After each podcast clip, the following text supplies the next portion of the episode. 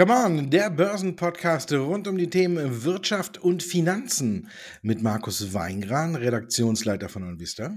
Und Andreas Lipko von Comdirect. Eine neue Corona-Variante ist aufgetaucht. Die hat einen sehr langen Namen äh, mit äh, B1, B.1.1 Punkt und der Rest der Zahlen weiß ich nicht mehr. Aber äh, sie reicht, um heute ähm, die Märkte weltweit auf Talfahrt zu schicken. Ist das für dich schon jetzt das Ende der Jahresendrallye? Nee, äh, weil fleißige Zuhörer von dem Podcast ja bereits in den letzten beiden Wochen genau meine Meinung dazu äh, ja, hören konnten. Also ich, natürlich wusste ich nicht, dass es hier jetzt die Corona der Auslöser sein wird, aber ich denke, es wäre eigentlich grundsätzlich quasi auch schon egal gewesen, was für ein Thema kommt. Die Märkte hätten sowieso korrigiert. Das lässt sich jetzt natürlich im Nachhinein gut sagen, klar, aber zum Glück habe ich es im Vorfeld gesagt. Äh, ich denke, und man sieht es halt auch an der Kursbewegung, gerade ja heute am Freitag im DAX, der wird ja nicht durchgereicht, sondern der hat ihn bis auf 15.400 Punkten klar Punkte abgegeben. Das ist schon ordentlich über drei Prozent teilweise, wenn man die Vortagesschlusskursniveaus oder das Vortagesschlusskursniveau nimmt. Aber wir dürfen zwei Dinge nicht vergessen. Zum einen, wir haben Feiertag gestern gehabt in den USA und heute den verkürzten Handel. Das heißt, eine sehr dünne Liquidität allgemein. Und zum zweiten ist es so, wenn man sich ein Jahr zurück oder gut eineinhalb Jahre zurück erinnert und wir hätten da so eine Nachricht bekommen, dann wäre der DAX garantiert mal bis auf 15.000 Punkten durchgereicht worden. Und genau das ist nicht passiert. Und ich glaube tatsächlich, die Marktteilnehmer haben zum einen gelernt. Das heißt, Klar ist die Situation insgesamt bedrohlich, aber die Kapitalmärkte sehen, dass die Wirtschaft damit klarkommt. Man hält jetzt natürlich erstmal Abstand von zyklischen Werten, aber man greift in, bei den sogenannten, ja, wie soll man sagen, Stay-at-Home, Pandemie-Gewinner, wie man die auch immer nennen will, zu. Deswegen ist eine Delivery Hero, eine Zalando, eine HelloFresh, eine Sartorius, alles Unternehmen, die gefragt sind und wir sehen keinen durchweg Abverkauf aller Aktien im DAX. Und ich denke, das könnte ein Hoffnungsschimmer sein, zumindest erstmal, um zu sagen, nein, ich glaube nicht, dass wir die abschreiben können. Ich könnte mir sogar vorstellen, dass wir im Laufe der kommenden Woche wieder steigende Notierungen sehen, weil nämlich die Marktteilnehmer dann auf die Phase nach der Coronavirus-Pandemie gucken. Und wir haben ja wirklich extreme Fortschritte gemacht in vielen Bereichen. Das heißt, die Wirtschaft ist robuster geworden. Sie haben die Zeiten genutzt, um effizienter zu arbeiten. Es hat bewiesen, dass dezentrales Arbeiten funktioniert. Also sehr, sehr viele Aspekte, die aus der der Realwirtschaft heraus wichtig sind. Man sieht auch, dass die Lockdown-Aktivitäten nicht oder die Restriktionen von der politischen Seite her nicht so gravierend sind wie noch vor einem Jahr. Da wusste man absolut nicht, was passiert. Das war eine definitive Blackbox. Das haben wir jetzt nicht. Es gibt sicherlich Verwerfungen. Es wird auch ganz klar Verliererbranchen geben, wie zum Beispiel Tourismus, Flugaktien und so weiter. Da braucht man gar nicht lange rumlamentieren. Aber insgesamt glaube ich, dass der Markt zum Jahresende gute Chancen hat, jetzt von dem Niveau nochmal zu anzusteigen, weil die Marktteilnehmer tatsächlich auf sechs bis neun Monate schauen anschauen. Und von daher glaube ich, könnte das Kursniveau durchaus interessant sein. Wie ist denn deine Meinung, Markus? Ja, ich habe heute auch schon überlegt, ob ähm, heute auch Black Friday äh, an den Märkten ist, ob man jetzt äh, wie einige panikartig davonlaufen sollte oder ob man die Gelegenheit nutzen sollte und vielleicht äh, dann doch äh, bei dem einen oder anderen Rücksetzer äh, auf Shoppingtour geht. Ich habe mich letztendlich dafür entschieden, auch zu sagen, ähm, ja, eigentlich äh, finden wir in einigen Werten, ähm, sage ich mal jetzt, neue Chancen und bei anderen Werten muss man halt äh, abwarten. Ich bin noch so ein kleines äh, bisschen zwiegespalten. Ich denke auch, dass wir zum Jahresende nochmal ähm, hochlaufen, das glaube ich auch. Aber ob wir jetzt nochmal in diesem Jahr ein neues Allzeithoch knacken, da bin ich mir noch nicht ganz so sicher, dass der Dezember jetzt so groß wird, weil ähm, man muss jetzt auch erstmal abwarten, was mit dieser Variante ist. Ich glaube, wir werden jetzt noch äh, vielleicht noch ein, zwei schwächere Tage sehen, denn jetzt kommen ja quasi die nächsten Meldungen. Vorhin kam jetzt schon, äh, dass eben auch diese neue Virusvariante äh, in Europa angekommen ist. Also nachdem Israel ja schon gesagt hat, wir haben äh, einen Fall mit dieser neuen Mutation. Jetzt hat äh, Belgien äh, vor ein paar Minuten, glaube ich, so bekannt gegeben, dass auch jemand, der eingereist ist, ähm, diese Variante mit äh, eingeschleppt hatte. Und wir wissen mit, von der Delta-Variante, wie schnell die sich verbreitet hat. Und wenn das alles jetzt noch schneller sein sollte, ähm, dann muss man da tatsächlich äh, ein wenig Vorsicht walten lassen. Auch hat mich äh, gestern so ein wenig geschockt, ähm, dass tatsächlich nochmal über einen kompletten Lockdown auch in Deutschland nachgedacht wurde. Kanzlerin oder noch Kanzlerin Merkel hat es ja äh, quasi durch die Blume gefordert und ich glaube, die, äh, wie soll man das jetzt sagen, Regierung in Spee, bis sie dann antritt, äh, zögert noch irgendwie als erste Amtshandlung direkt nochmal einen kompletten Lockdown zu verhängen, weil das wäre tatsächlich, wie wir hier auch schon des Öfteren festgestellt haben, ähm, der absolute Knackpunkt oder für fast Genickbruch für die Wirtschaft, wenn man jetzt hier wirklich alles nochmal auf Null runterfahren muss. Aber so ganz ist das Thema für mich noch nicht vom Tisch, deswegen weiß ich noch nicht so richtig, wie ich damit umgehen soll, weil diese neue Variante, jetzt wird natürlich auch viel Panik gemacht damit, äh, über 30 Mutationen bei diesem äh, Protein, Spike-Protein und äh, genau da setzt ja der mRNA-Impfstoff an, äh, dass er eben verhindert, dass dieses Spike-Protein in die Zellen eindringt. Ähm, und davon soll es jetzt 30 verschiedene Varianten geben, und man weiß halt eben auch noch nicht genau, wie die Impfstoffe darauf reagieren.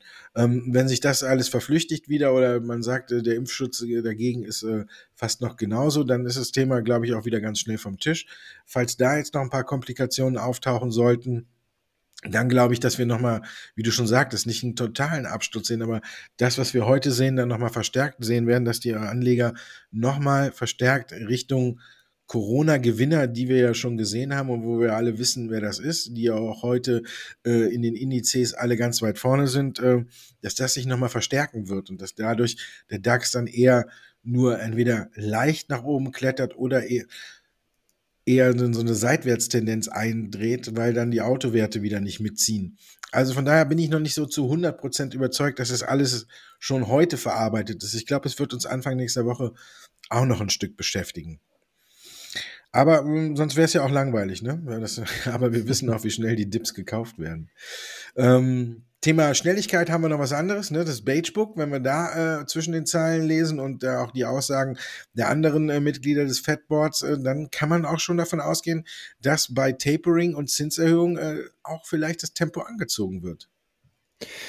Also ich glaube, hier ist natürlich genau die Strategie auch oder wird auch umgesetzt, die äh, auch im Vorfeld eigentlich schon be bekannt gegeben worden ist. Und die Marktteilnehmer waren vielleicht so ein bisschen erstmal zögerlich, weil man halt gesehen hat, ja, die Fed macht jetzt hier wirklich ernst. Das Tapering kommt, ist klar, dass eine Zinserhöhung oder zwei sogar, teilweise werden ja sogar drei Zinserhöhungen bis Ende 2022 in den Märkten eingepreist, dürfte auch klar sein. Und es zeigt ja auch, als eben der alte, gleichzeitige dann neue zukünftige US-Fed-Chef Powell wieder nominiert wurde von dem US-Präsidenten, dann war ja auch eine Erleichterung im Markt einfach zu sehen, weil man genau mit dieser Konstantheit, beziehungsweise dann eben auch mit der Zuverlässigkeit, dass man eben weiß, ja, es kommt das Tapering, ja, die Zinsen werden angehoben, damit kann man umgehen. Es wäre, glaube ich, wesentlich äh, härter gewesen, wenn eben eine neue Fed-Chefin, das war ja dann teilweise sogar eine Frau in, äh, Gespräch beziehungsweise ein neuer Fettchef dann gekommen wäre, dann hätte man nämlich wirklich davon ausgehen können, dass der oder diejenige sich erstmal neu einarbeiten muss, dass man eine neue Strategie dann eventuell fährt und so weiter. Also alles dann Unsicherheitsfaktoren. Ich würde dieses ganze Thema, weil wir gerade auch so ein bisschen bei Dips waren, Dips erinnert mich an Kochen, Kochen wird alles nicht so heiß gegessen, wie es gekocht wird. Auch in diesem Fall, die Marktteilnehmer kommen schon damit klar, die Wirtschaft in den USA ist robust. Wir sehen eine wirklich gutes Wirtschaftswachstum. Wir sehen auch nicht so krasse Pandemiefolgen beziehungsweise so krasse Pandemieentwicklungen wie in Europa. Und von daher können die Marktteilnehmer damit ganz gut klarkommen. Und das Wachstum stimmt. Das Zinsniveau ist äußerst niedrig. Wir dürfen nicht vergessen, als wir äh, im vergangenen Jahr, im März 2020, den Beginn der Coronavirus-Pandemie gesehen haben, da waren die USA ja schon wieder im Bereich von zwei, zweieinhalb Prozent. Aktuell sind wir wesentlich tiefer darunter und wir sehen einfach, dass die US-Konjunktur sehr, sehr gut aus dieser Zeit herausgegangen ist. Wir sehen es Apple mit immer wieder neuen Rekordkursen, trotz den äh, ganzen Turbulenzen, die man eben momentan ja auch sieht. Und von daher denke ich mal, würde ich bei dem Thema Beige-Book tatsächlich so ein bisschen die Kirche im Dorf lassen, damit wir vom Essen wegkommen und zum anderen Thema hin. Und äh, wie gesagt, denke, ja, die Teilnehmer haben es gesehen, die Marktteilnehmer haben es abgenickt und denken, äh, können, ich denke, die können damit ganz gut klarkommen. Oder siehst du da irgendeinen äh, ja, mosernen Punkt? Nee, einen mosernen Punkt sehe ich jetzt nicht. Ich habe auch, äh, fand auch jetzt äh, dann die Reaktion auf die Bestätigung von Paul im Amt irgendwie komisch. Zunächst wurde es äh, als positiv äh, gesehen, dann wurden auf einmal drei äh, Zinserhöhungen unter Paul ins Gespräch gebracht und dann sind die Märkte ins Minus gedreht. Ähm, klar ist, dass die USA was tun müssen, aber ähm, ich glaube, das ist das, was mir jetzt so ein bisschen Magenschmerzen bereitet, dass ich nicht genau weiß, wie es da jetzt weitergeht. Es könnte natürlich äh, eine gefährliche Mischung werden, wenn sich jetzt äh, diese neue Variante ausbreitet. Aber auf der anderen Seite könnte man natürlich auch argumentieren, falls die jetzt sich auch wieder so schnell ausweitet, äh, dass dann natürlich die Fed äh, sagt, nee, ähm, die, das neue Coronavirus oder die Mutation könnte alles so belasten, dass wir nochmal zwei, äh, drei Schritte äh, zurückschalten. Also es ist alles noch äh, wenig undurchsichtig. Von daher, ähm, klar, wollen sie Tempo machen, klar, äh, kann die USA, haben wir ja auch schon oft genug besprochen, schneller der Inflation, äh, der hohen Inflation entgegenwirken, als es eine EZB kann, weil hier muss man ja nur sein eigenes Land unter einen Hut bringen und äh, Schulden spielen in den USA ja schon seit Jahren keine Rolle mehr. Da wird halt eben die Schuldengrenze hochgesetzt, macht ja auch nichts. Und von daher muss man mal gucken. Also ich denke, hm, wenn sie das Tempo anziehen, ähm, dann dürfte es vielleicht noch, äh, muss man halt abwarten. Also ähm, wenn es jetzt nicht schneller kommt als erwartet, also wenn wir davon ausgehen, dass Paul erstmal die Füße stillhält und man äh, bis Mitte des äh, Jahres das Tapering beendet, dann glaube ich, dass es äh, keine, keinen Bauchschmerzen bereiten wird. Falls er tatsächlich die Zügel nochmal anziehen wird, glaube ich, dass das äh, nochmal für eine kurzfristige äh, für einen kurzfristigen Rücksetzer an den Märkten sorgen wird. Ich muss nur gerade lachen. Ich habe CNBC auf und sehe gerade äh, Moderna ist 22 Prozent im Plus. Also müssen wir uns über das Tapering keine Gedanken machen. Es scheint nach wie vor äh, genug Geld im Markt zu sein. Und wenn ich den zweiten Wert sehe, der hier angezeigt wird, dann muss ich sagen, dann versteht man die Börse manchmal nicht so richtig. Ne? Und Zoom ist auf Platz zwei mit einem Plus von über acht Prozent. Wenn wir uns überlegen, was sie die abgeschlachtet haben nach dem Ausblick und jetzt sind sie auf einmal wieder, interessiert den Ausblick gar keinen mehr und die liegt über acht Prozent im Plus und danach kommt direkt Pfizer. Ja, also ähm, von daher gesehen ist die Welt eigentlich wieder in Ordnung. Also ist schon ein wenig kurios, was wir jetzt hier sehen. Ähm, wie geht man mit so einem Tag wie heute um? Wir haben es ja oben fast schon ein wenig gespoilert, ne? Verkaufen oder Chancen suchen?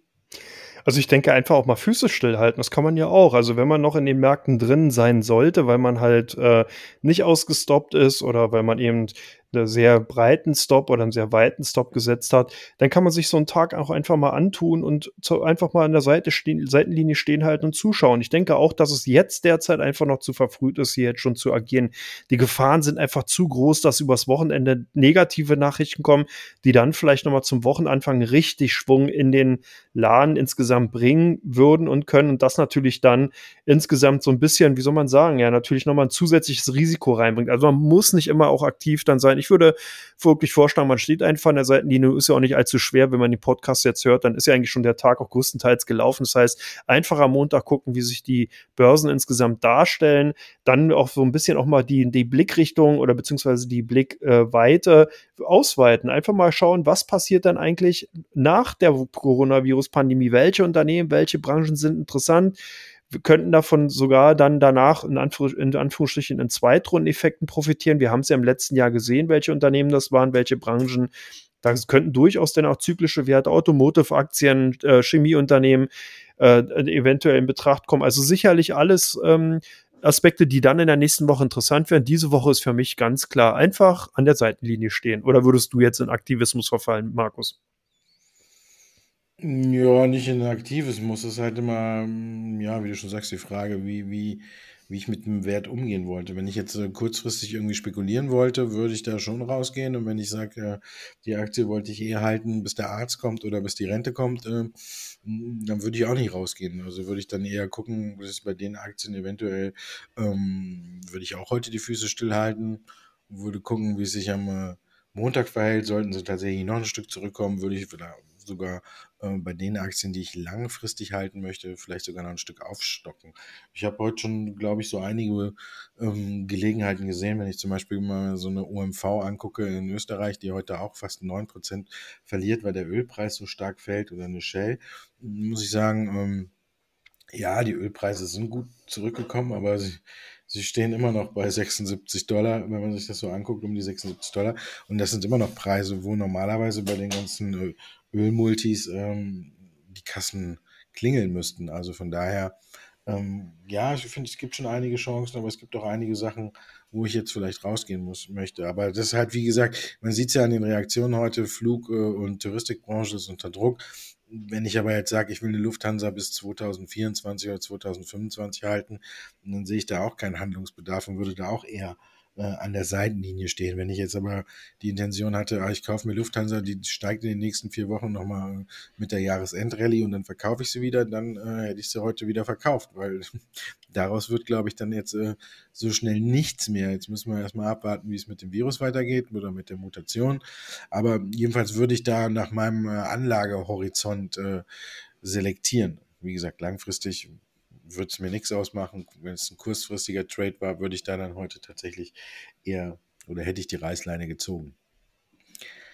Kommen wir zu Teil 2. Da gucken wir uns einzelne Aktien ganz genau an.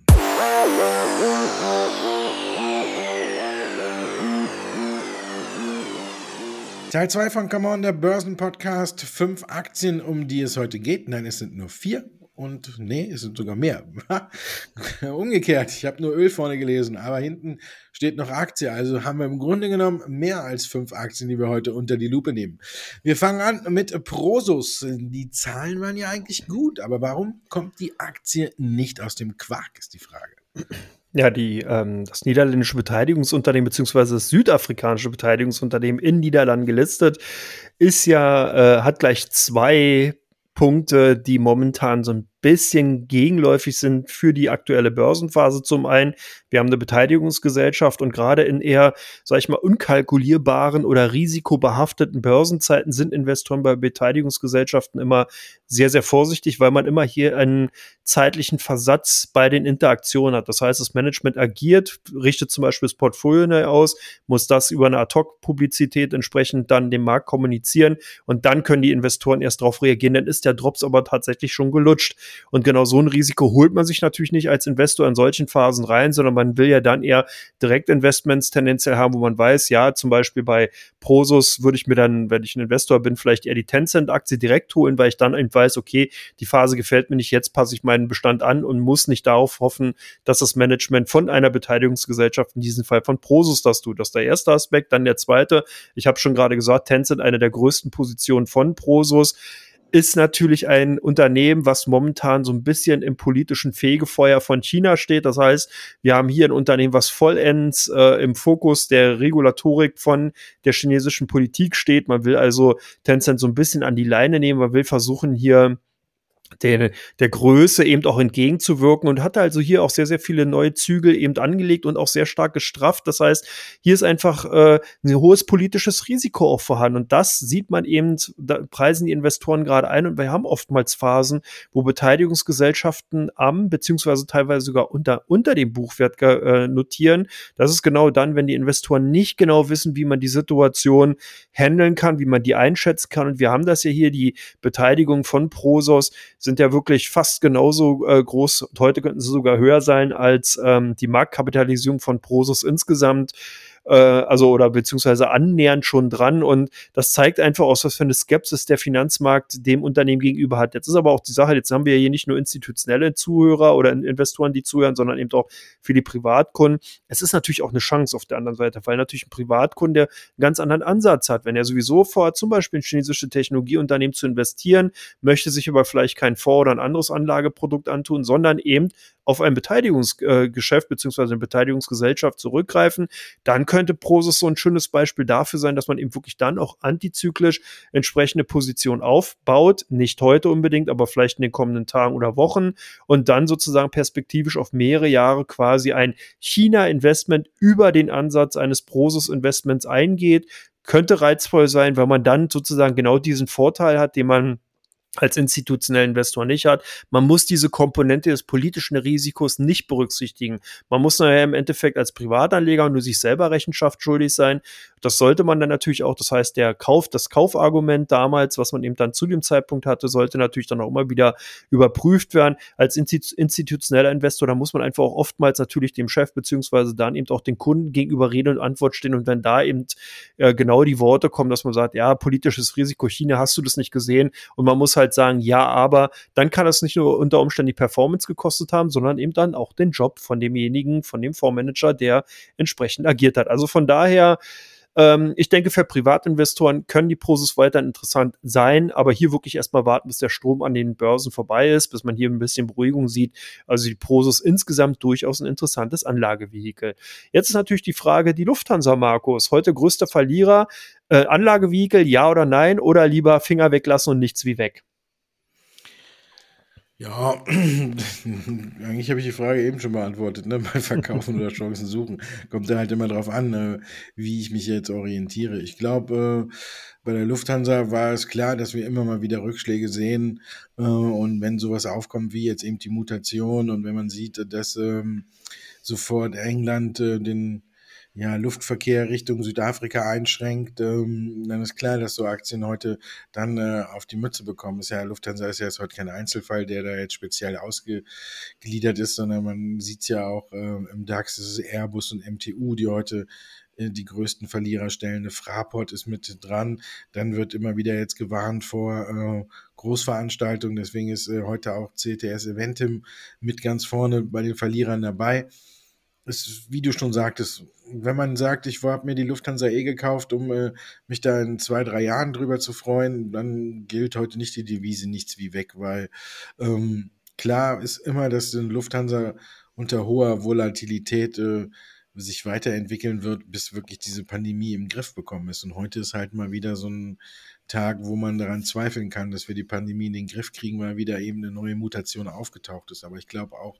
ähm, da ich ein sehr positiv denkender Mensch bin, äh, dass wir auch diese Variante in den Griff bekommen werden und dass wir vielleicht äh, irgendwann auch mal wieder die Corona-Pandemie vergessen können. Aber solche Botschaften oder solche Nachrichten wie heute, die lassen einen halt immer ein Stück weit daran zweifeln. Und wir wissen ja, Zweifel oder Unsicherheiten äh, sind des Anlegers Feind. Ja? Man hasst ja nichts mehr, als wenn man nicht genau weiß, wie es ausgeht. Ähm, ich glaube, bei der Lufthansa weiß man, wie es ausgeht, nur man weiß nicht, wann es soweit ist. Ich glaube nicht, dass die pleite geht, vom Markt verschwindet oder sonst was, sondern die Frage ist einfach nur, äh, wann kann die Lufthansa ähm, zur Normalität zurückkehren. MTU hat da jetzt schon mal einen Ausblick gegeben und hat gesagt, ähm, Richtung 2024, 2025 denken wir, sind wir wieder auf einem normalen Niveau. Wenn man das jetzt ummünzt auf die Lufthansa, dann muss man sagen, ja, die Aktie wird sich bis dahin äh, Stück für Stück nach oben entwickeln, aber sie wird auch immer mal wieder so Rückschläge wie heute sehen. Also deswegen ist es immer eine Frage des Anlagehorizonts. Wenn man die Lufthansa langfristig begleiten möchte, dann würde ich äh, davon abraten, jetzt äh, auf nichts wie weg zu setzen. Aber nichts wie weg wäre auch nicht schlecht, ne? wenn man mal wieder rauskommt und in Urlaub fährt.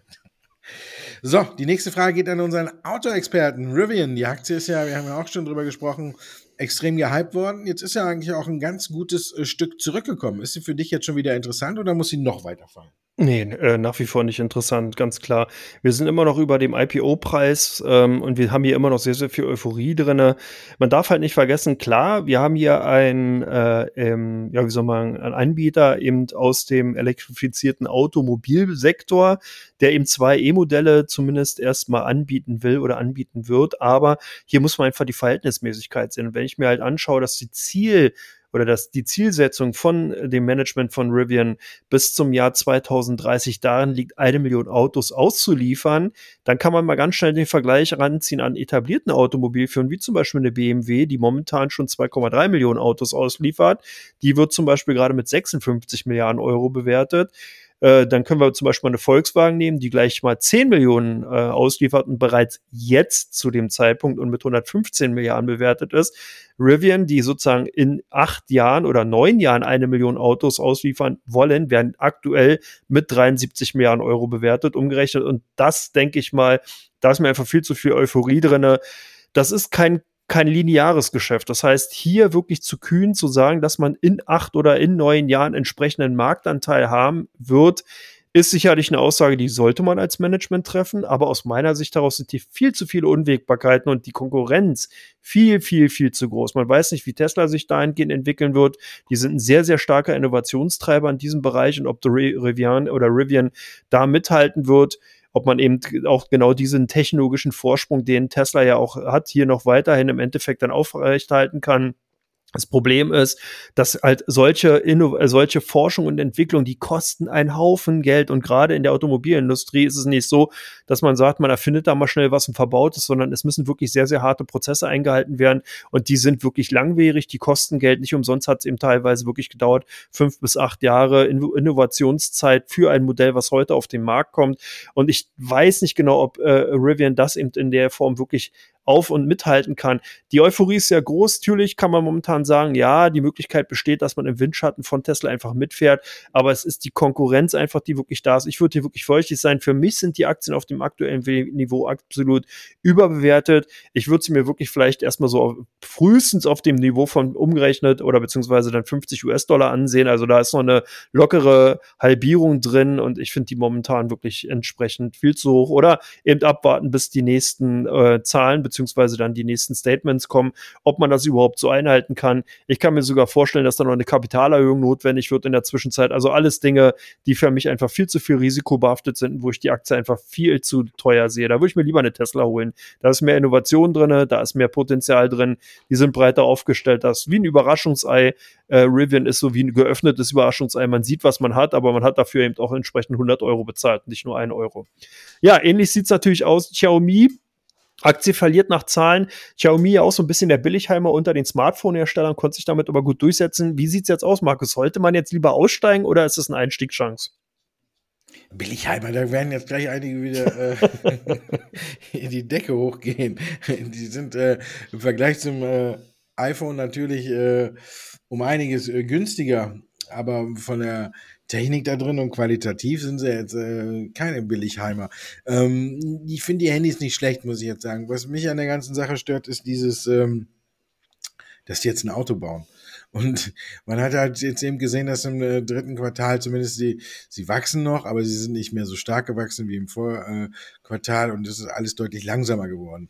Ähm, ich bin mir immer noch nicht sicher, ob das Auto tatsächlich eine Chance ist oder ob es äh, ja, wir, wir, wir haben es überall gesehen. Ich meine, wenn man jetzt lange genug an der Börse ist, äh, dann ist das aktuellste Beispiel, was mir noch so im Kopf ist, äh, wo man äh, übertrieben in äh, jegliches Geschäftsfeld vorrennen musste, was sich so aufgetan hat, ist immer noch äh, General Electrics, die ja jetzt immer so langsam wieder in die Spur kommen, aber die haben ja auch eine riesen Durststrecke hinter sich, sind aus dem Dau rausgeflogen, weil sie ja auch irgendwann es übertrieben haben mit äh, dem Vorstoß in Geschäftsmodelle. Jetzt kann man gut sagen, okay, Xiaomi ähm, baut seine Handys und andere elektronische Geräte und äh, ein Auto, das ist ja jetzt nicht so wie General Electric, die ein Hansdampf in allen Gassen waren, aber mich stört das so ein wenig. Ich weiß immer noch nicht, ob äh, so ein Auto dann auch tatsächlich ankommt, weil ich, äh, ja, weil man jetzt, muss man nochmal Billigheimer sagen, so wie du gesagt hast, es ist ja, glaube ich, auch schon trotzdem ähm,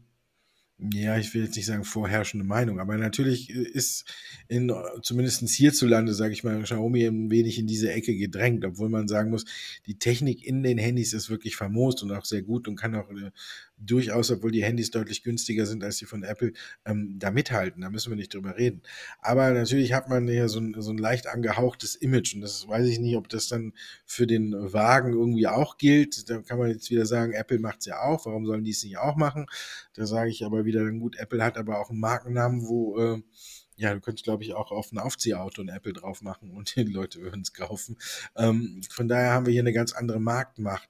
Ähm, die Aktie ist jetzt äh, tatsächlich, wenn man sie sich natürlich anguckt, auch auf einem absoluten äh, langjährigen Tiefpunkt. Ähm, also wenn ich das bis dahin jetzt mitgemacht hätte, würde ich jetzt auch nicht sagen, äh, so quasi nach dem Motto, egal, tiefer geht nicht mehr. Aber heute kriegt sie auch schon wieder äh, 5% auf die Mütze ähm, und fällt wirklich tief und äh, auf ein mehrjähriges Tief, ich würde sagen, bis äh, so 1,90 Euro wäre meine Schmerzgrenze und wenn es tatsächlich da noch weiter runtergehen sollte, ähm, dann würde ich tatsächlich die Reißleine ziehen. Was mich nämlich noch zusätzlich ein wenig äh, verunsichert ist, dass wir ja heute bei Didi zum Beispiel auch sehen, dass äh, die Regierung in Peking ihnen nahegelegt hat, äh, einen Plan zu erstellen, wie man ein Delisting an der Wall Street anstrebt. Und ich weiß nicht, wenn sie mit Didi fertig sind, wer der nächste ist, äh, der nicht mehr äh, an der Wall Street gelistet werden darf. Und von daher schwebt da für mich auch noch ein ganz anderes Damoklesschwert über den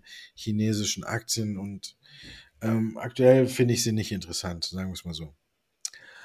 Kommen wir noch zum Öl. Wir haben es auch schon angesprochen. Die Ölpreise sind heute stark unter Druck. Und ist es jetzt dann an der Zeit, die Ölaktien abzustoßen oder ist es an der Zeit, bei Ölaktien nachzufassen? Nein, hier muss man einfach auch ein bisschen kühlen Kopf behalten und zwar auch versuchen zu verstehen, wie funktioniert denn eigentlich die normale Preisbildung von Investoren, wenn die sich in solche Unternehmen äh, interessieren, beziehungsweise dann entsprechend tummeln und auch die Investitionen machen. Die gucken sich ja nicht den aktuellen Tagespreis von den Rohölsorten an, sondern sie gucken sich das Preisniveau an. Und hier sieht man eben doch schon, dass viele Analysten das Preisniveau so ungefähr für um 75 US-Dollar für die äh, Rohölsorte Brand, beziehungsweise 70 bis 75 für WTI antizipiert haben für die kommenden Monate. Und das wird dann im Endeffekt auch auf die Investments für die Ölfirmen entsprechend umgeschlagen. Das heißt, hier nimmt man diese Preisspanne entsprechend oder beziehungsweise dieses Preisniveau an, um entsprechende Bewertungen für die Unternehmen vorzunehmen. Das heißt, generell kann man sagen, alles, was über 50 US-Dollar ist, so Pi mal Daumen 50 bis 55 ist man auf der sicheren Seite bei WTI und bei Brent überhalb die oberhalb dieses Niveaus, da verdienen die Ölfirmen Geld. Je weiter natürlich dann im Endeffekt der Ölpreis von diesem Preisniveau weg ist, desto größer ist dann die Gewinndynamik. Aber es heißt nicht, dass sozusagen nur weil der Ölpreis mal an einem Tag fünf oder sechs Prozent oder drei Prozent entsprechend schwankt, dass das Unternehmen sofort dann in der Gewinnentwicklung oder in der Ergebnisdarstellung entsprechend dann äh, tangiert wird, sondern hier heißt es wirklich, wie lange bleibt der Rohölpreis auf diesem jeweiligen Niveau? Je länger er dort bleiben kann, desto mehr verdient natürlich auch das Unternehmen, weil man muss auch ein bisschen dieses Bild verabschieden, dass der CEO von BP zum Beispiel an seinem Screen, an dem Bildschirm sitzt und genau guckt, an welchem Preisniveau er jetzt dann die kompletten Produktion seines Unternehmens da über die Terminmärkte abhatcht oder verkauft, sondern ist ein Handelsunternehmen. Da wird eben produziert, wenn die eine bestimmte äh, dann Produktion haben und die dann im Endeffekt nicht auch sofort verkaufen können dann werden die abgehatcht, beziehungsweise weiß man dann, dass man auf den Grund, aufgrund der Handelsabteilung entsprechende Hedge-Geschäfte vornimmt, um eben dann sich Preisniveaus sichern zu können. Also man merkt schon, hier wird schon bereits sehr viel in der, in der Zukunft vorweggenommen. Es kann sogar, und das haben wir in der letzten, im letzten Jahr auf Negativseite gesehen, dass natürlich starke Kursrückgänge dann natürlich für, dafür Sorge tragen können, dass extrem große Abschreibungen eben aus dem Handel heraus vorgenommen werden können. Es gab aber auch schon Zeiten, wo eben viele Konzerne einfach gut abgehatcht haben, die haben eben gesehen, okay, das Kursniveau ist zu hoch, der Ölpreis war rückläufig und dann haben die trotzdem Gewinne gemacht und zwar über äh, äh, oder außerordentlich durch die Handelsgewinne, weil sie eben an bestimmten äh, in bestimmten Phasen einfach ihre äh, Produktion ganz gut eben ähm, sozusagen ähm, als Swap, also in der Zukunft verkauft haben über die Terminmärkte und dadurch dann eben äh, Gewinne realisieren konnten. Also da, da muss man immer ein bisschen sehen, sich verabschieden von diesem hektischen Tagesgeschäft. Ich denke, wenn man nicht ESG-konform investieren will, als Privatinvestor ist es sicherlich relativ simpel, dann sollte man die Ölaktien weiterhin auf der Agenda behalten. Es geht auch nicht so schnell, dass die komplett an Bedeutung äh, oder bedeutungslos wären, sondern hier dauert es mindestens noch fünf bis zehn Jahre, ehe hier wirklich so eine starke Trendrichtung oder ein Trendwechsel stattgefunden hat, dass Ölaktien per se uninteressant wären. Außerdem muss man halt auch sehen, es gibt viele äh, Rohölunternehmen, die da gerade auf den Weg sind, wie zum Beispiel eine Total Energies oder auch eine OMV, hattest du auch anges äh, schon angesprochen, die sich ja so ein bisschen in dem Wandel befinden, weg von diesen klassischen Ölförderunternehmen hin zu auch regenerative Energie, also ein sehr interessanter Produktmix, weil Öl wird auch in Zukunft eine wichtige Rolle spielen. In der Chemieindustrie, in der Pharmaindustrie, in vielen, vielen anderen Bereichen, da kann man ohne Öl derzeit auch nicht auskommen. Es ist immer schnell gesagt, wir haben den Fokus gerade als Privatinvestoren viel zu stark auf dem Automotive-Sektor, auch als Energieträger, also als, als Heizstoff natürlich spielt eine wesentliche Rolle. Das ist richtig. Alleine Erdgas, ungefähr 29 Prozent des kompletten Verbrauchs, wird genau für den privaten Haushalt in Form von Heizung zum Beispiel benutzt. Aber man muss halt auch sehen, dass natürlich in anderen Branchen ebenfalls die Nachfrage da bleiben wird. Die wird nicht so schnell ersetzt werden können. Das heißt, das Thema bleibt da. Ölaktien bleiben aus meiner Sicht daraus interessant. Wie gesagt, wenn man die ethisch-sozialen äh, und Governance-Richtlinien nicht erfüllen will. Also von daher, jetzt würde ich jetzt noch nicht nachfassen. Ich würde es mir jetzt auch ansehen. Wie gesagt, heute ist für mich so ein Seitenlinientag. Also von daher perspektivisch ja interessant. Und äh, wie gesagt, da sehe ich keine Notwendigkeit, jetzt hier in Panik zu verfallen. Wir brauchen zum Glück äh, keine vier bis fünf bis zehn Jahre für eine Transformation. Wir brauchen nur ein paar Sekunden, bis wir von Zuschauerfragen uns hintransformieren zu den meistgesuchtesten und meistgehandelsten Aktien.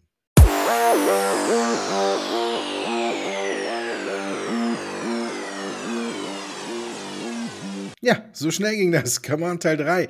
Wir gucken auf die Aktien, äh, die bei OnVista stark gesucht werden und wir gucken auf die Aktien, die ein hohes Handelsvolumen bei der Comdirect haben. Wir fangen mal an mit Build Your Dreams. Geht's nach oben oder nach unten? Ja, nee, da geht's heute nach unten. Da haben halt wirklich viele Marktteilnehmer so ein bisschen jetzt auch die Nase voll und verkaufen tatsächlich.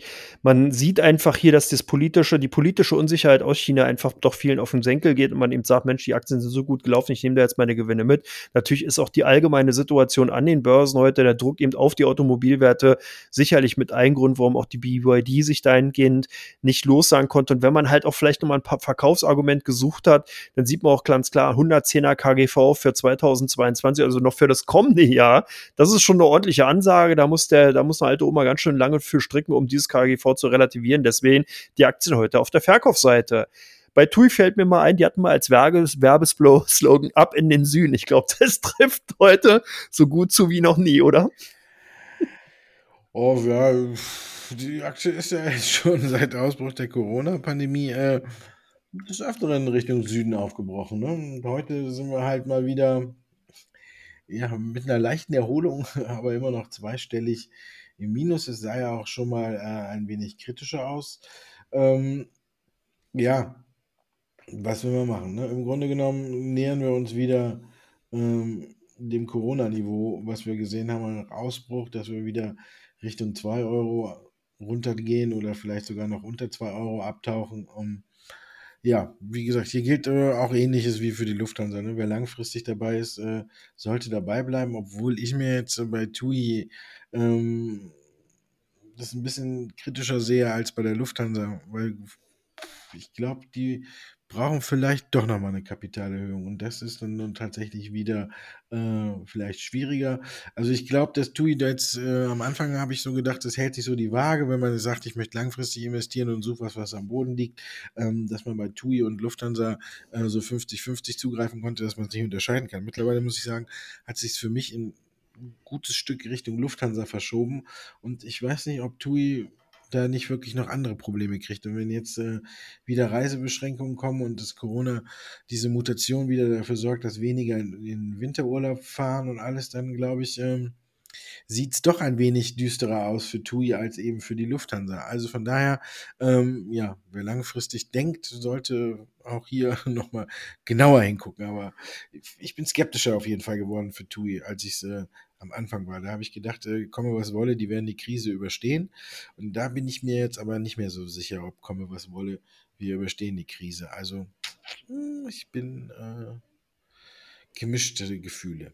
SAP wird bei euch auch verkauft oder gekauft? Nee, verkauft. SAP ist so ein bisschen das Schicksal, würde ich sagen. Zum einen, ja, so ein langweiliges Papier, was nicht so richtig aus dem Schwung gekommen ist. Wenn man Salesforce, hat man ja auch schon drüber gesprochen, als Vergleich nimmt, da ist richtig Pep drin.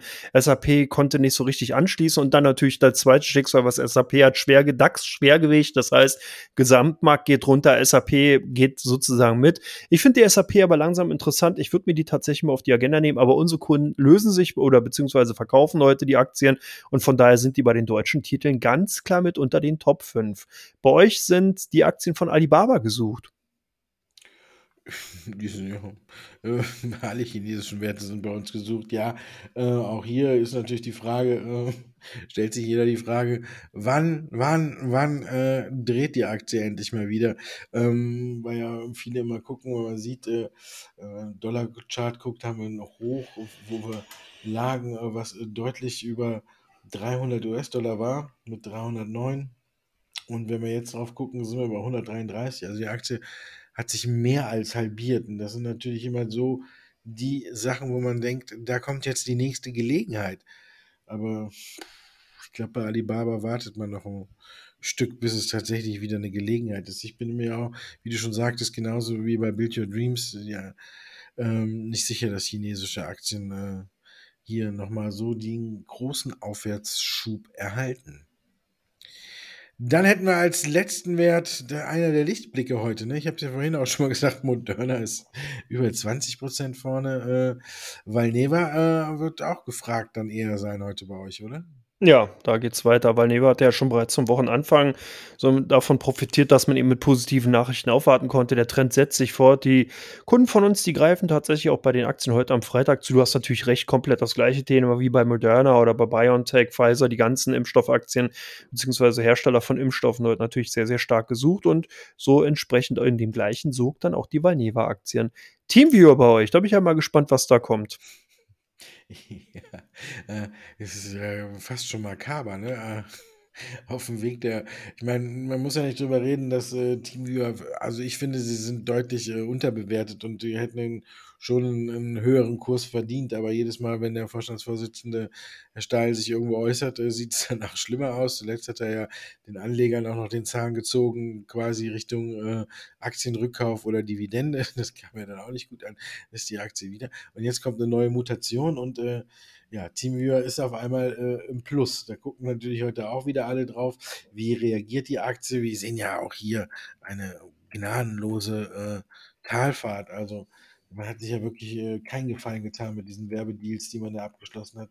Und dann nochmal die Gewinnwarnung hinterher. Und da ist wirklich viel, viel Vertrauen verbrannt worden. Und auch hier, weil man ist ja fast schon so ähnlich wie bei Alibaba. Und gucken, im, im Hoch standen wir mal bei fast 50 und jetzt sind wir bei um die 12. Also wir haben pff, mehr als eine Halbierung. Also von daher, aber heute liegt es immer 3,89 Prozent zu. Vielleicht hat die, die Corona-Krise oder die Mutation ja vielleicht äh, bei anderen mal wieder ins Gedächtnis gerufen, ähm, dass es Teamviewer noch gibt, dass es Teamviewer eigentlich keine so schlechten Produkte oder keine schlechten Produkte hat und äh, dass ihr nach wie vor auch noch mal profitabel arbeiten.